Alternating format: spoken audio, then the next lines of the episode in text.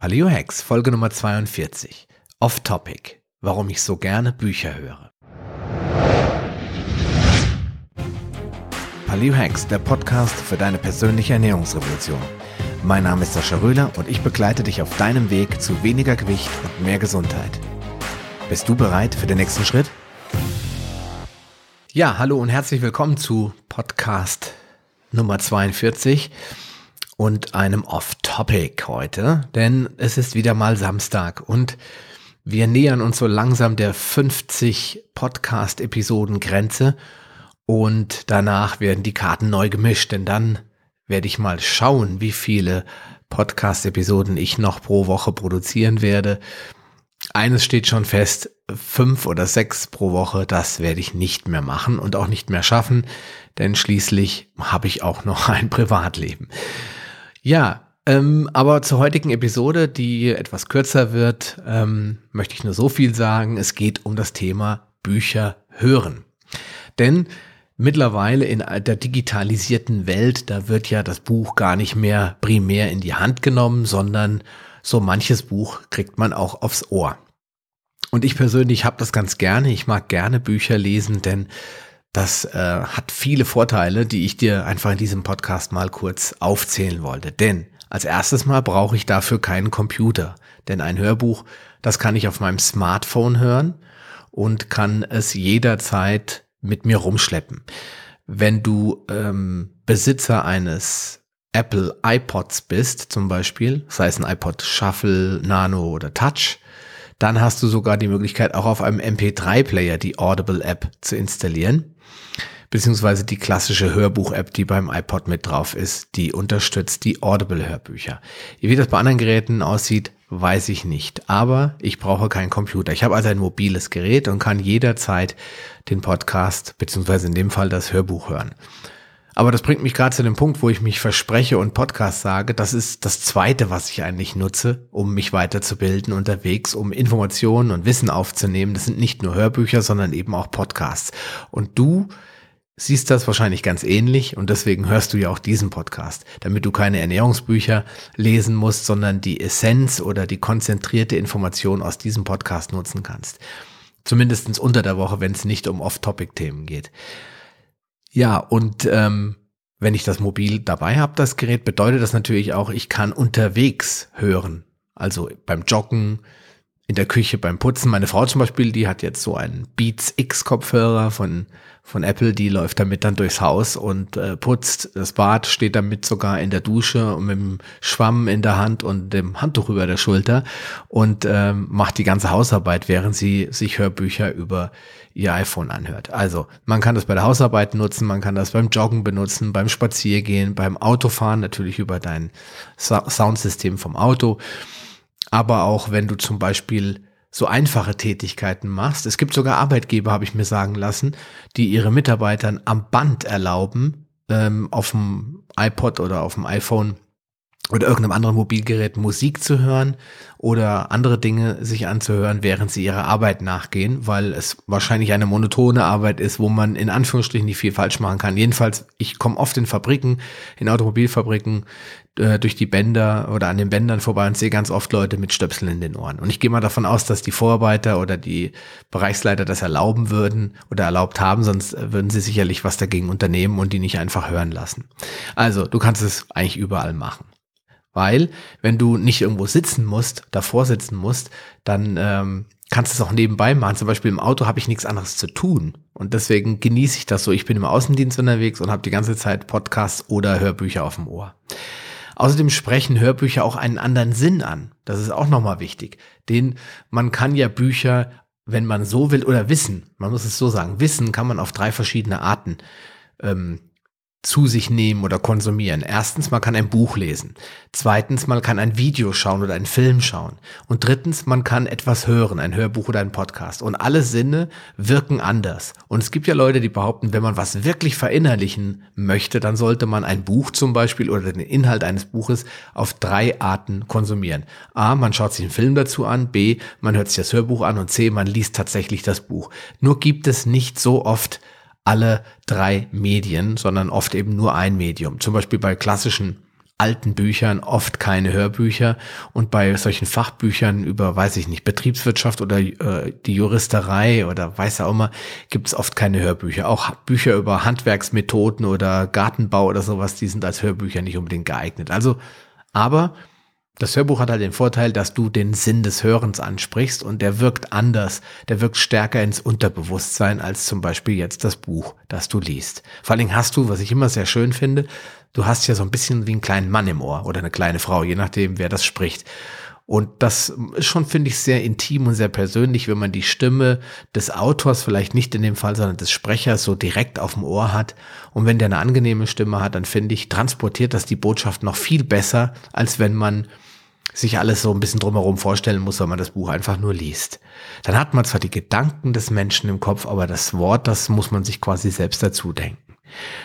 Ja, und da muss man eben auch nicht voll und ganz dabei sein. Das habe ich gerade schon gesagt. Also beim Autofahren kann ich ja nicht zu 100 Prozent aufmerksam sein. Bei einem Buch schon. Also wenn ich ein Buch lese, ich beneidet immer meine Studenten, Mitstudenten und Kommilitonen, die damals dann, während sie gelernt haben, noch Viva nebenbei, ja, den Sender gab's da noch, ich weiß gar nicht, ob es den heute noch gibt, Viva oder MTV nebenher haben laufen lassen und haben dann äh, ihre Mathehausaufgaben oder ihre Studienvor also Klausurvorbereitungen gemacht, haben gelernt, gepaukt für Prüfungen und nebenbei Musik gehört oder ähm, Musik, Fernsehen laufen lassen oder teilweise sogar Fernsehserien, sowas Banales halt, was jetzt nicht viel Aufmerksamkeit benötigt, aber das wäre gar nicht gegangen. Ich, ich konnte das nie.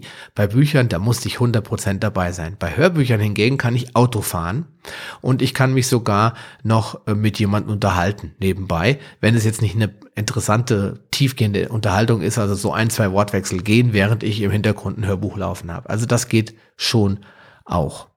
Ja, und dann der fünfte Punkt, den, ähm, der auch wichtig ist, Hörbücher sind schon lange nicht mehr teuer, ganz im Gegenteil, sie sind mittlerweile sehr billig. Deswegen lese ich weniger, also die ganzen Ernährungsbücher, die lese ich lieber, weil ich da gern was in die Hand nehme. Aber gerade so im Bereich Persönlichkeitsentwicklung, da höre ich mir das lieber an. Da habe ich das auf den Ohren, da kann ich das so nebenher plätschern lassen. Das was hört man sich auch mal zweimal an. Und äh, da muss man nicht ganz und gar voll eintauchen. Und dann sind die Hörbücher, dadurch, dass sie eben viel günstiger sind, jetzt einfach auch eine nette Ergänzung zu den Papierbüchern. Und noch ein Punkt, den ich gar nicht erwähnt habe, Hörbücher sind nicht nur nicht mehr teurer, sondern sie nehmen auch keinen Platz weg. Denn wenn ich bedenke, wie groß meine Bibliothek hier zu Hause ist, also man kann nicht von der Bibliothek sprechen, aber ich habe überall Schränke, Regale, wo ich Bücher verstaut habe und ich möchte sie eigentlich auch nicht wegwerfen, weil ich immer blöd finde, Wissen in Papierform wegzuwerfen. Aber ein Hörbuch hat das Problem nicht. Das hat ein E-Book natürlich auch nicht, aber das finde ich ist noch ein charmanter Vorteil bei dem Hörbuch. Ja, was nutze ich jetzt eigentlich, um zu hören? Eigentlich gibt es ja wahrscheinlich mehrere Möglichkeiten. Beim Podcast zum Beispiel gibt es ja die iTunes App und die und Stitcher Radio als Android App oder auch podcaster.de. Aber bei Hörbüchern kenne ich eigentlich nur Amazon beziehungsweise Audible. Und Audible hat immer wieder diese Abo-Angebote und ich weiß nicht, wie oft ich gekündigt habe und ich bin immer wieder zurückgekehrt, weil ich mal wieder ein Sonderangebot bekommen habe. Und äh, deswegen bin ich auch immer bei Audible geblieben. Ich habe auch ganz viele Audible-Hörbücher. Wir kaufen für die Kinder auch immer wieder mal so Hörspiele. Und die kann man halt sehr gut auch auf den äh, auf die verschiedenen mobilen Geräte drauf machen, hat sie jederzeit verfügbar. Audible kostet in der Regel 9,95 Euro pro Monat und du hältst, erhältst jeden Monat ein neues Hörbuch als Guthaben. Das kannst du dann dir als Guthaben einsetzen und dir ein Hörbuch runterladen oder du kannst die natürlich auch sammeln, wenn du jetzt mal eine Zeit hast, wo du kein Hörbuch hören kannst aus Zeitgründen.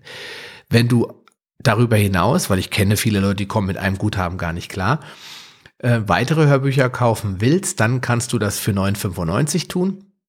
Das heißt, ein Hörbuch kostet 9,95. Und jetzt wird's interessant, denn der Normalpreis ist in der Regel immer höher. Sollte der Normalpreis mal niedriger sein, weil es ein kurzes Hörbuch ist, eine Stunde, zwei Stunden, drei Stunden oder eine gekürzte Fassung, dann ist es ganz oft so, dass bei Audible diese Bücher auch nur ein halbes Guthaben kosten.